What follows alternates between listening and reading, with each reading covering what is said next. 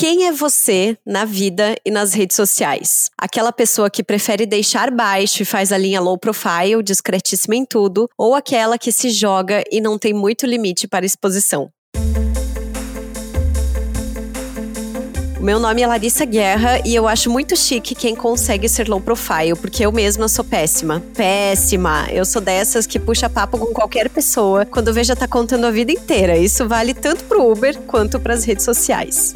Meu nome é Michele Crispim e nas redes sociais eu tento equilibrar as coisas. Tem momentos em que eu gosto de compartilhar muito da minha vida, tem outros momentos que eu deixo só minha vida profissional exposta e assim a gente vai tentando, mas eu não sou escrava das redes não. Eu vou vivendo e sentindo o momento compartilhando de acordo com a minha personalidade do dia.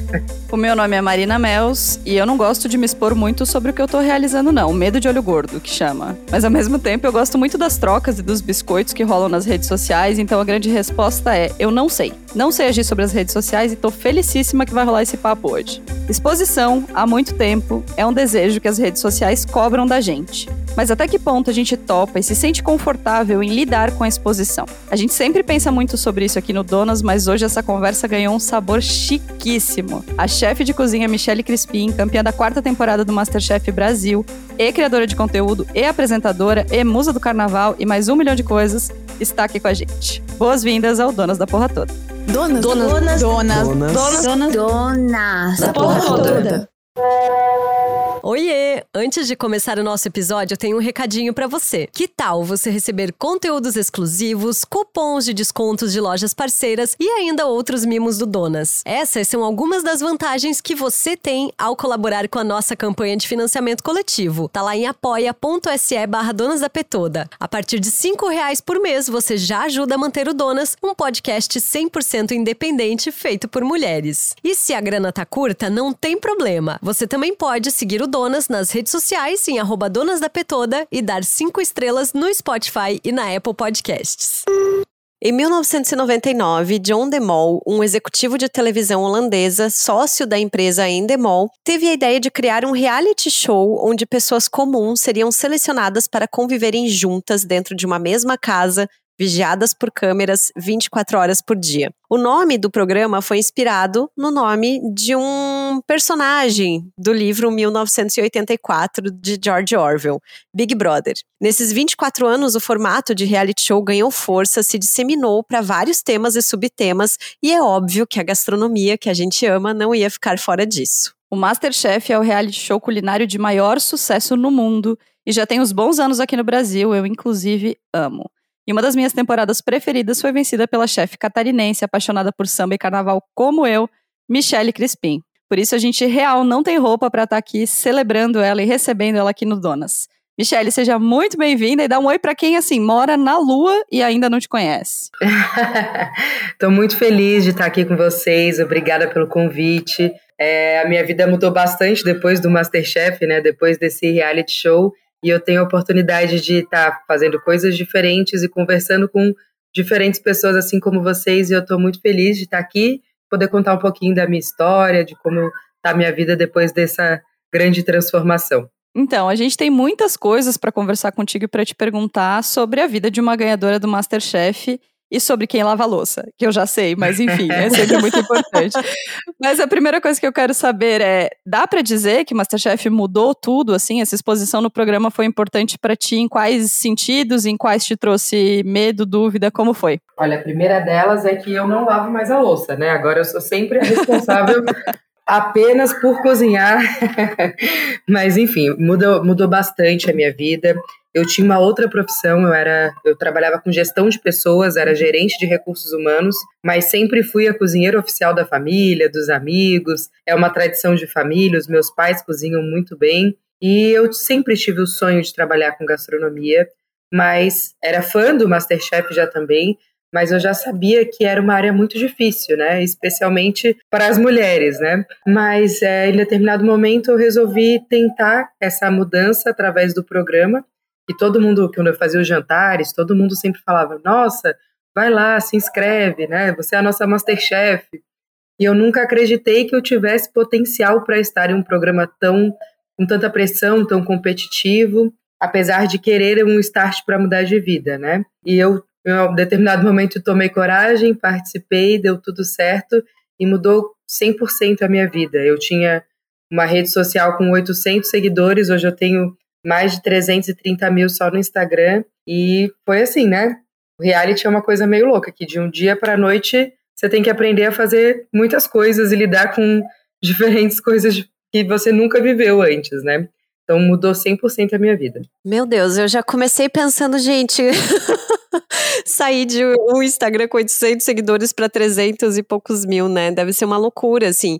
E aí eu fico pensando, Michele, como veio esse depois, assim, para ti? Se teu sucesso em algum momento foi subestimado por alguém, você, sei lá, foi vítima de algum tipo de julgamento, de algum tipo de preconceito, principalmente porque a gente sabe o quanto a gastronomia é um ambiente extremamente machista ainda, né? Ah, com certeza. Eu acredito que até durante o programa, né, eu não era uma pessoa muito confiante, foi algo que eu fui aprendendo, né? Não foi só sobre gastronomia a minha participação, foi uma um aprendizado de vida, né? Porque eu era muito insegura, eu estava sempre em dúvida se eu, ia, se eu iria conseguir, se eu tinha capacidade, até se eu merecia estar ali. Então isso acabava que se era essa forma que eu me via, os participantes acabavam me vendo dessa forma também, com uma certa fragilidade e que era muito decorrente disso, da minha fala, né? Dessa minha baixa autoestima. E acabou que dentro do programa mesmo eu fui bastante subestimada, né? Foi uma surpresa as pessoas irem me vendo passando por etapas e cada vez passando, passando, porque elas não viam por trás, né? O quanto que eu estava me dedicando, tudo que eu estava abrindo mão, de todas as noites sem dormir, estudando e trabalhando e cozinhando para tentar alcançar meu objetivo, né? Então, é, isso durante o programa foi claro e depois também, né? Até porque quando você tem o título de Masterchef, qualquer coisa que você faça, as pessoas esperam perfeição, né? As pessoas sempre vão esperar que um prato Masterchef seja uma loucura, perfeito, maravilhoso, transformador da vida delas. E eu fiz muitos eventos em, no Brasil inteiro. Tive a oportunidade de cozinhar em quase todos os estados do Brasil e com equipes das cozinhas locais, de hotéis, e algumas vezes aconteceu de eu chegar na cozinha e a pessoa perguntava, tá, mas ela é a chefe? Eu falava, sim, sim querido. Meu Deus. a chefe sou eu e bora trabalhar, gente. Vamos lá que a gente tem um evento para entregar. É, aconteceu algumas vezes, né? Não é uma. Infelizmente, não acontece só comigo, acontece com a maioria das mulheres dentro da área da gastronomia, que, como vocês falaram, ainda é muito machista. E hoje eu posso falar isso não só pela minha percepção, mas existe uma pesquisa do qual eu participei né, de um projeto de Stella Artois, que é Juntas na Mesa, que comprovou em números que, por exemplo, 97% das cozinhas brasileiras domésticas são comandadas por mulheres, mas só 7% das cozinhas de restaurantes premiados são chefiadas por mulheres. Então existe uma grande diferença entre, é, entre esses números e que não é por acaso.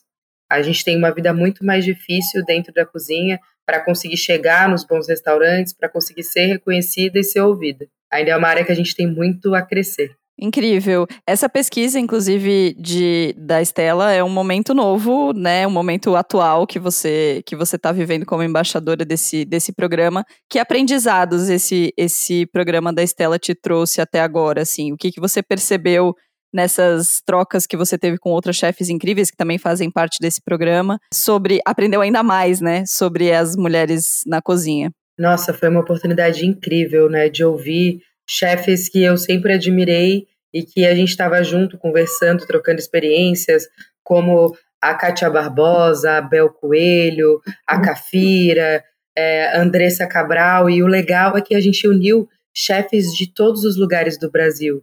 E a gente entende conversando que nada da, das nossas dificuldades é mimimi, né? Porque se acontece com todas e existe uma pesquisa comprovando isso, a gente precisa se juntar para transformar essa realidade. E é isso que esse projeto é, se propõe, né? Dar visibilidade, ajudar na promoção de crédito, porque é mais difícil para a mulher ter acesso ao crédito e fazer o seu negócio prosperar, é mais difícil para ela ter formação, é tudo mais difícil, mas a gente conversando e aliando marcas parceiras como a Estela, a gente consegue transformar isso desde a base, né? Existe até uma continuação do Juntas na Mesa hoje, que é uma plataforma que permite com que mulheres tenham acesso a crédito para melhorarem os seus negócios, para iniciarem seus negócios. Porque essa pesquisa mostrou que realmente é mais difícil esse acesso ao dinheiro.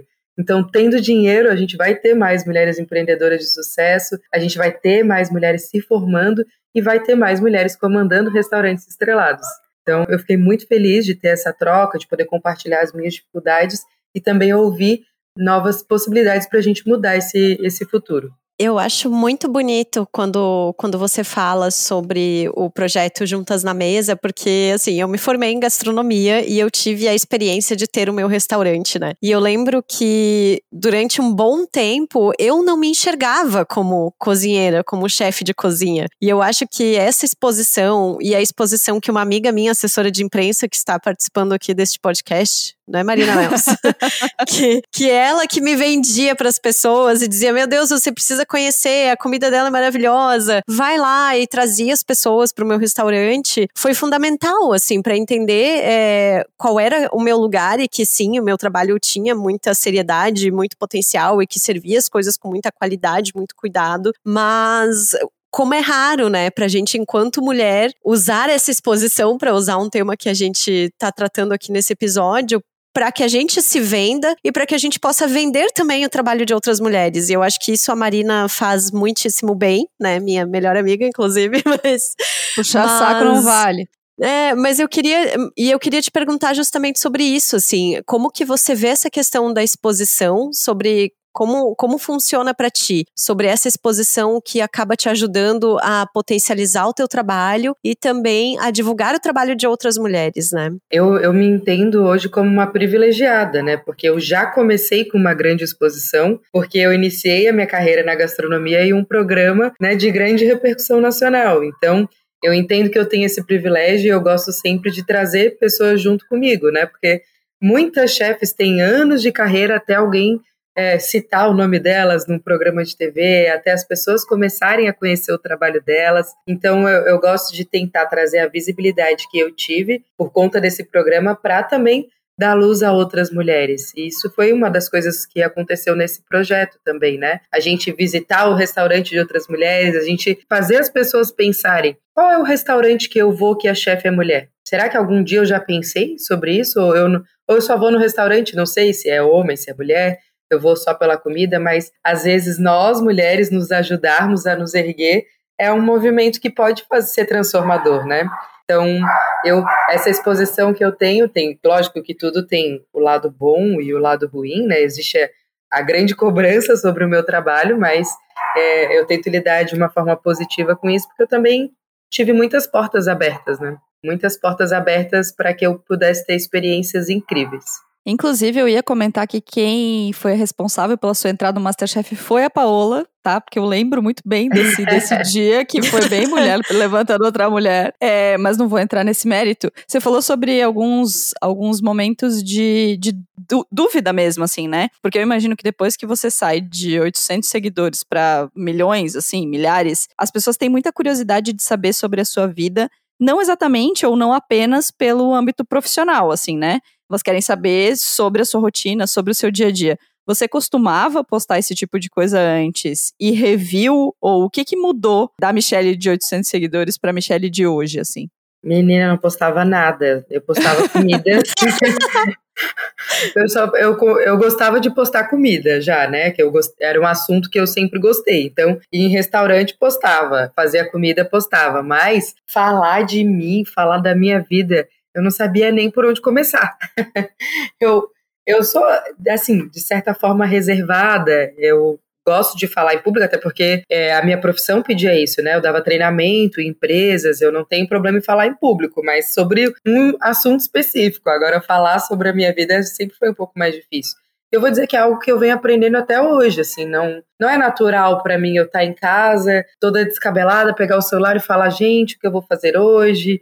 E tal. Ainda é algo que eu acho importante, porque se as pessoas têm essa curiosidade e eu dependo do meu público para o meu trabalho como influenciadora, né, como criadora de conteúdo, eu poderia entregar mais ainda do que eu entrego, mas é uma construção, é difícil, né? A gente saber até que medir até onde que vai ser bacana, até onde que eu tô me expondo demais. É difícil. Redes sociais são uma coisa difícil de administrar, né? Para todas nós. Eu queria perguntar uma coisa para vocês duas, que são pessoas que produzem conteúdo assim, né? Em que momento a ficha de vocês caiu no sentido de vocês é, exporem uma coisa que talvez fosse natural para vocês e aí uma pessoa completamente aleatória comentar sobre isso e aí você pensar, cara, talvez eu tenha que tomar um pouco de cuidado aqui com o que eu tô expondo, porque isso pode me expor não apenas no bom sentido, mas também das pessoas saberem demais da minha vida, assim. Olha, eu não, não sei um momento específico, mas a nossa vida ela muda muito, né?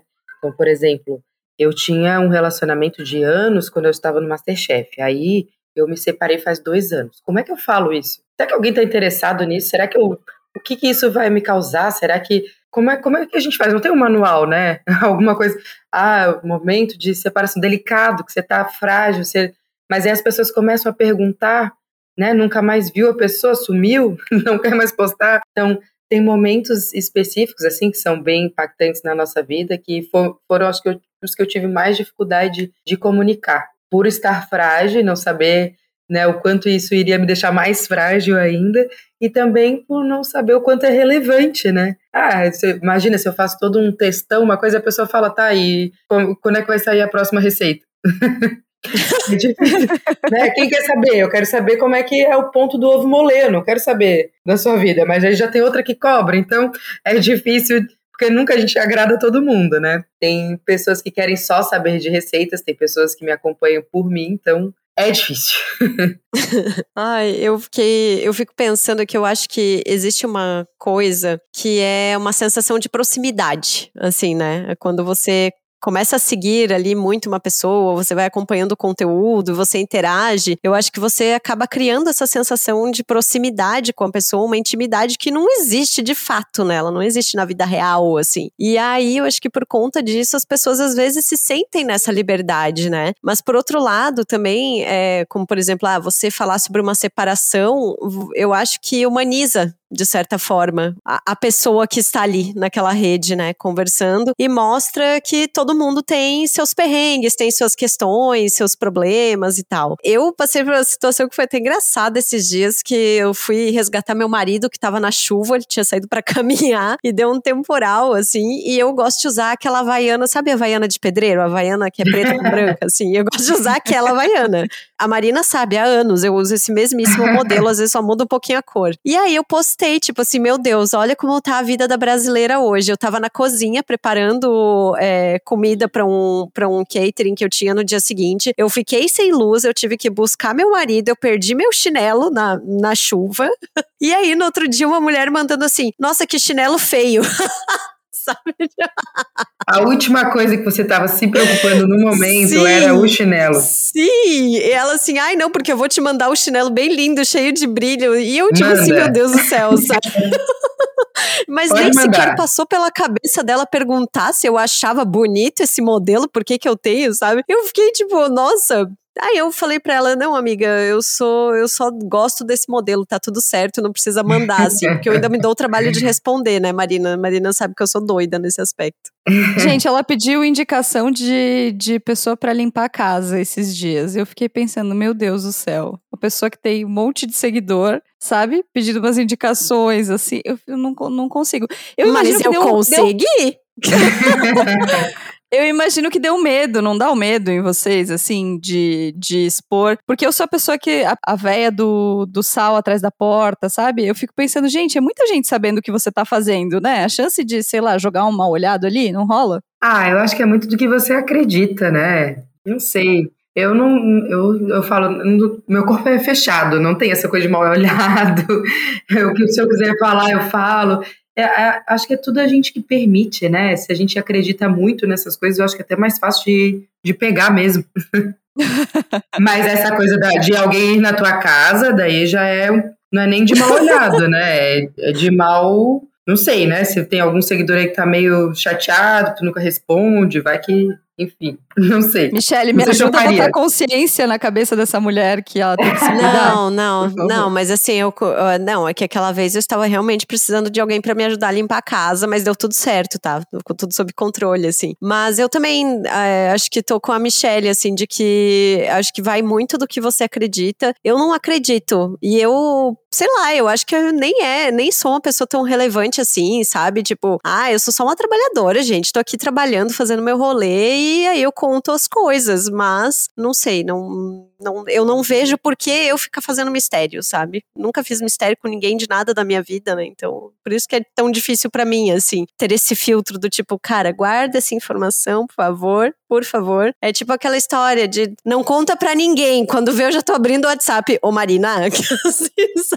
Esses dias eu vi um meme, é, um exemplo nada a ver, mas esses dias eu vi um meme que era o Messi, né? Que tem uma das pessoas mais seguidas do mundo. Quantos milhões de seguidores ele tem? E ele posta da família, tá? Foto de perfil da, dele é ele, a mulher, os filhos. E aí tem gente que se envolve com o carinha que diz: Ah, não vou expor que é o que ninguém sabe e ninguém atrapalha. Gente, o Messi posta para milhões de pessoas, você tá aí acreditando que o mal olhado vai destruir o teu relacionamento.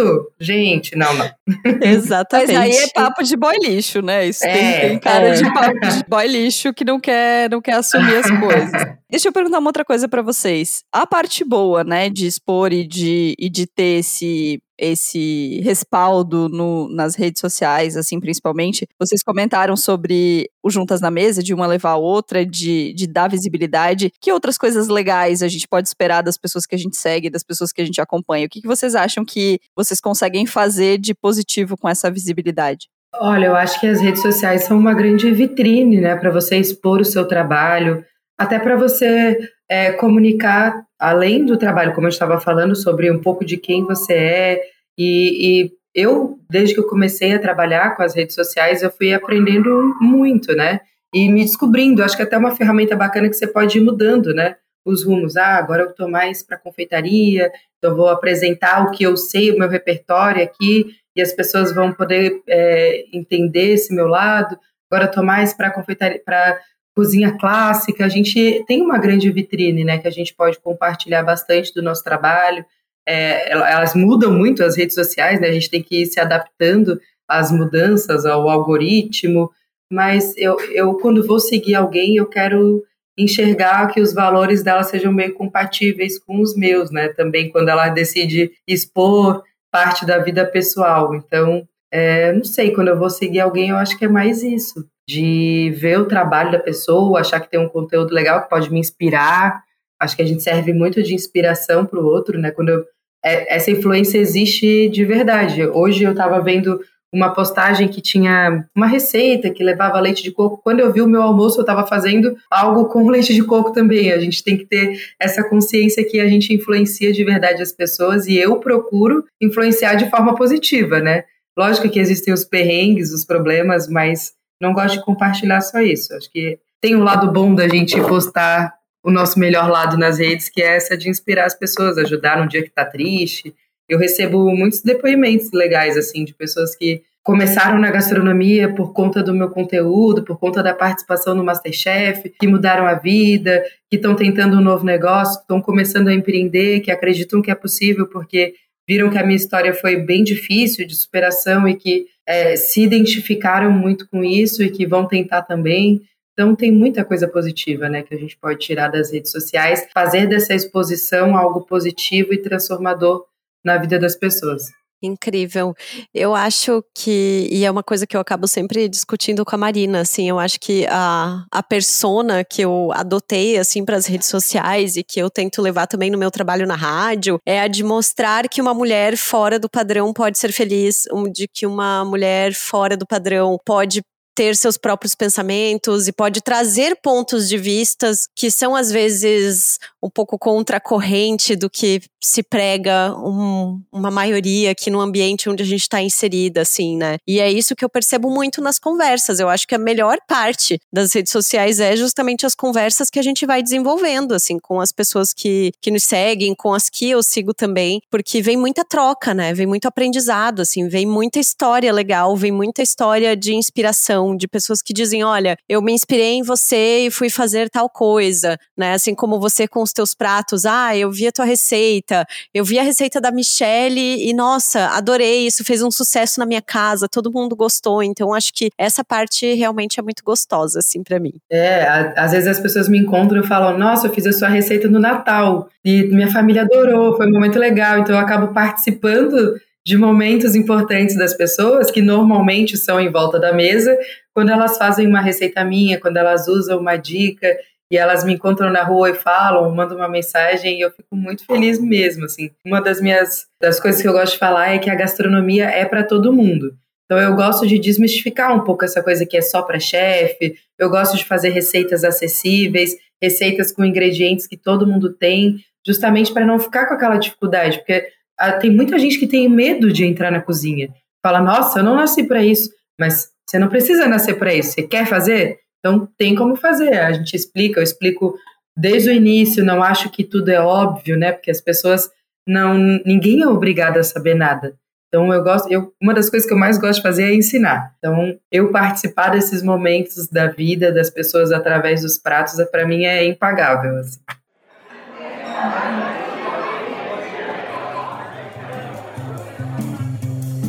Então vamos lá, chegamos à nossa mesa de bar. Eu queria estar abrindo uma estela gelada, mas eu tenho certeza que você pode ah, estar ouvindo fazendo isso.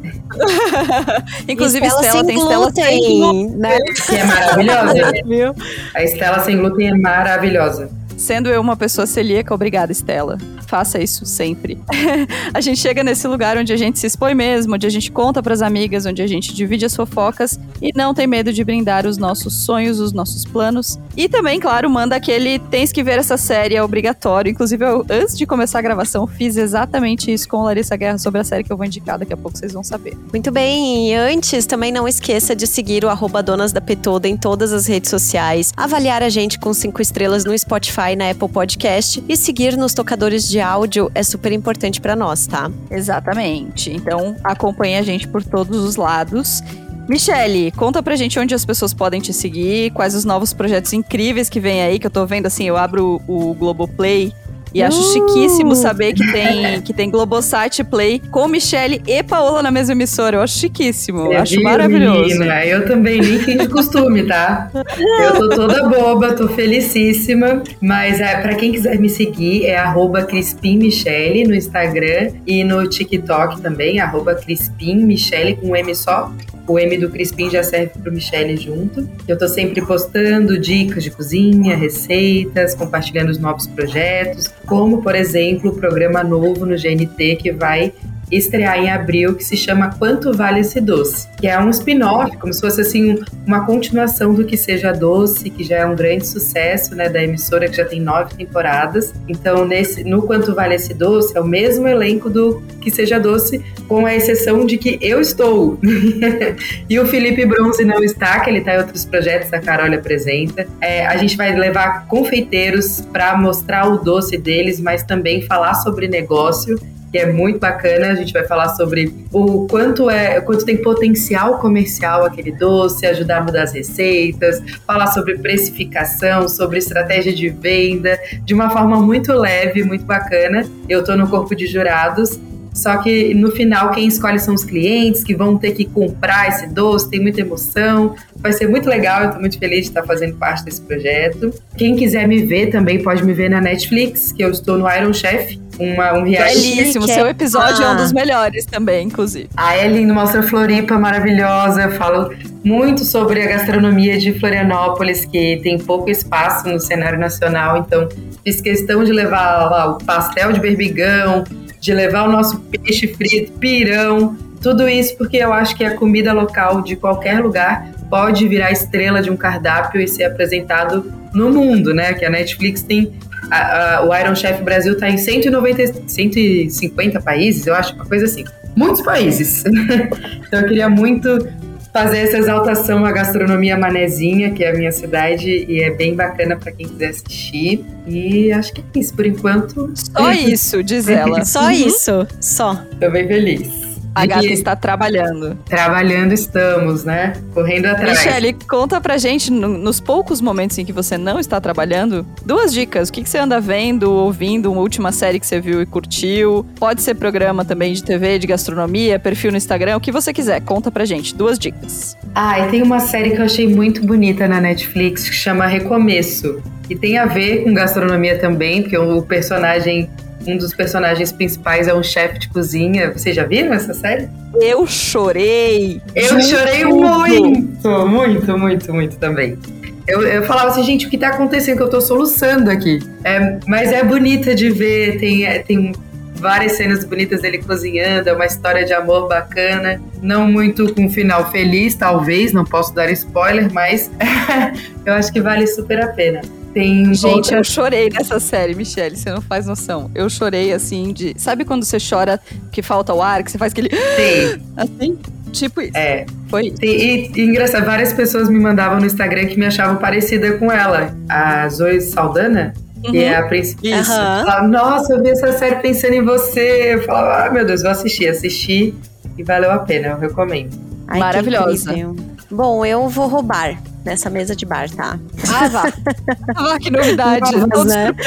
Mas vou indicar aqui duas coisas que, em uma, na verdade, que são as entrevistas da Glória Maria no Mano a Mano e no Roda Viva. Porque, gente, a gente precisa, assim, honrar e homenagear e a gente não pode esquecer nunca de tudo que essa mulher representou enquanto mulher, enquanto uma mulher negra, enquanto uma mulher jornalista. Fiquei muito mexida, assim, com, com a morte dela. Acho que é uma, uma personagem que fez parte da vida de todo mundo, né, no Brasil Brasil, assim, realmente é, é, muito icônica e eu acho que foi muito pioneira, muito corajosa e a entrevista, as duas entrevistas dela no Roda Viva foi no Dia da Mulher, ano passado, se não me engano, ela foi entrevistada por uma bancada só de mulheres e a do Mano Brown, meu Deus, né? Meu Deus, Mano Brown, eu te amo, eu te amo, você é tudo. Na do Roda aí, Viva estava Cris Guterres, inclusive. Que estava que é Cris Guterres, inclusive, verdade. Ser ouvida, incrível. Verdade. E a segunda dica que eu quero dar, eu acho que puxando um pouquinho para esse assunto de exposição é um estudo chamado Viralismo, do Float Vibes. Vai estar tá na nossa newsletter, o link tudo certinho, sobre como nos tornamos sujeitos é, obcecados e obrigados e se sentindo nessa pressão a viralizar o tempo todo, assim. Eles estão fazendo uma série de conteúdos no Instagram também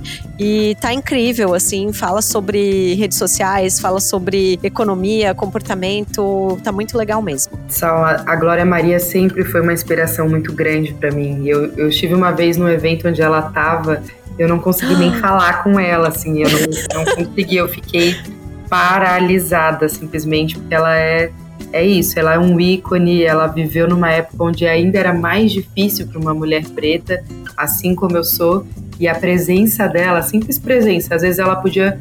E normalmente ela não, não falava sempre sobre o assunto, né? Ela estava é, existindo e adentrando lugares que ninguém nunca imaginou e ela é uma potência, uma força que vai me inspirar eternamente, assim. A Glória Maria, eu também fiquei muito mexida com, com a morte dela. Eu achei muito bonita a postura da Globo de falar de Glória Maria sempre no presente. Achei que é muito, muito perspicaz, assim, porque é isso. É, não era, né, Glória Maria. É Glória Maria, sempre será. Sempre será. Sempre será essa referência, sempre não, não tem passado para quem construiu tudo que, tudo que ela construiu, assim. Estamos todos muito tocados com essa, com essa semana. As minhas duas dicas são dicas de comida, porque vocês já perceberam, já falei várias coisas do Masterchef aqui, vivo falando, eu sou a pessoa que ama programa de comida. Todos, absolutamente todos. Então, eu vou indicar um Instagram que é muito legal. Eu tô numa vibe de gostar de Instagram com textão, sabe? De gostar de Instagram que tem, que tem foto bonita e textão. E tem um arroba que chama Comer História. Cara, é muito massa. É um Instagram de três historiadores que falam sobre comida do ponto de vista histórico, com fotos e obras de arte belíssimas. Eu sigo. Então tem desde É incrível, não é? É muito legal. Eu adoro e assim fala de sobre vários aspectos assim é, em relação à comida e aborda desde datas comemorativas até propagandas antigas até sei lá esses dias teve um post sobre repolho que eu achei maravilhoso que era falando um pouco sobre da onde vem, e, é, né, enfim, mística sobre, sobre esse vegetal, assim. Então é muito legal. É o arroba comer história. E a minha outra dica é uma série, que é a série que eu mandei o Tem Que Ver. E se você tá ouvindo, e Michelle, e galera da assessoria que tá aqui ouvindo a gravação, tem que ver. Chama The Bear. É uma série que o protagonista ganhou o Globo de Ouro. Cara, fazia muito tempo que uma série não me deixava tão impressionada, assim. É basicamente a história de um, de, de um irmão é, que é chefe de cozinha, estrelado, trabalha nos restaurantes, melhores restaurantes do mundo. E o irmão dele, mais velho, morre e deixa de herança para ele, sem que ele entenda nada, a sua lanchonete de interior que vende sanduba de qualquer jeito. E aí ele vai para tentar reconstruir essa história dele com o irmão, sem entender direito por que, que o irmão deixou aquele espaço para ele, o que, que o irmão espera que ele faça naquele espaço, com uma equipe feita de pessoas que não são profissionais de cozinha, é um elenco majoritariamente negro. Cara, incrível, atuações incríveis, trilha sonora incrível, todo mundo falando que é um dos grandes protagonistas das premiações aí de séries que estão para vir nessa temporada e vale muito, muito, muito a pena. Chama The Bear, tá no Star Plus. E vale mesmo, mesmo, mesmo. Para quem gosta de comida, assim, as cenas de comida e do ambiente de cozinha é, são muito verdadeiras, muito legais, assim, muito legais mesmo. Então, assistam The Bear. Anotado aqui. Aí o problema dessas dicas da mesa de bar é que eu já vou pensando em outras coisas que eu esqueci de citar, mas a gente vai ficar por aqui. e aí tu tá? vai roubar mais ainda, né? E vai querer dar mais eu vou guardar, eu vou guardar, tá, Marina? Tá? Tá bom? Gisele, você pode, tá? Você pode, você é convidada, você, você pode, pode É, convidada pode, eu ah, não então, posso. Eu, é, nesse momento eu não estou com mais com restaurante, que eu tô me mudando para São Paulo, né? Por, por conta do programa e por outras questões também. Só que eu queria convidar todo mundo a conhecer, por exemplo, eu falei sobre restaurantes de chefes mulheres e para quem for viajar, quiser fazer um roteiro gastronômico, conhecer no Rio de Janeiro da Kátia Barbosa, da Andressa Aconchego Carioca, sonho. conte comigo pra tudo! Exatamente, vamos lá valorizar o trabalho dessas chefes que fizeram parte também no Juntas da Mesa, da Estela Toar. Tem o do restaurante da Cafira, que é em São Paulo. Tem o da Amanda Vasconcelos, que é uma criana super talentosa, que tem um restaurante em São Paulo também. Então, vamos conhecer nesse final de semana, ou durante a semana, o restaurante de uma chefe mulher. Essa é a proposta. E divulgar, né? Todo mundo postar, todo mundo postar, falar sobre o trabalho dela, né? E dar uma força para uma chefe mulher. Ai, arrasou. Michele, muito obrigada. Obrigada mesmo por esse papo. Foi, foi incrível, viu? Estaremos acompanhando e aplaudindo você e outras chefes mulheres por aí. Ah, muito obrigada. Fiquei muito feliz. Achei que passou muito rápido. A gente podia ficar conversando aqui durante um tempão. E olha que eu nem perguntei nada dos bastidores do Masterchef. Eu tô aqui. Ih, menina, tinha tanta fofoca pra falar. Obrigada. Quero agradecer também a Jéssica e a Marina das assessorias de imprensa de Stellar Talk que estão aqui com a gente, porque a galera dos bastidores sempre é esquecida e não pode. Então, Marina e Jéssica, muito obrigada. Maravilhosas. Beijo, gente. Até semana que vem. Beijo. Beijão. Até. O Donas da Porra Toda é uma produção independente. Produção, roteiro e apresentação, Larissa Guerra e Marina Mels. Edição e tratamento de áudio, Bruno Stolf. Mais informações no site www.donasdapetoda.com.br ou nas redes sociais no arroba Donas da Petoda.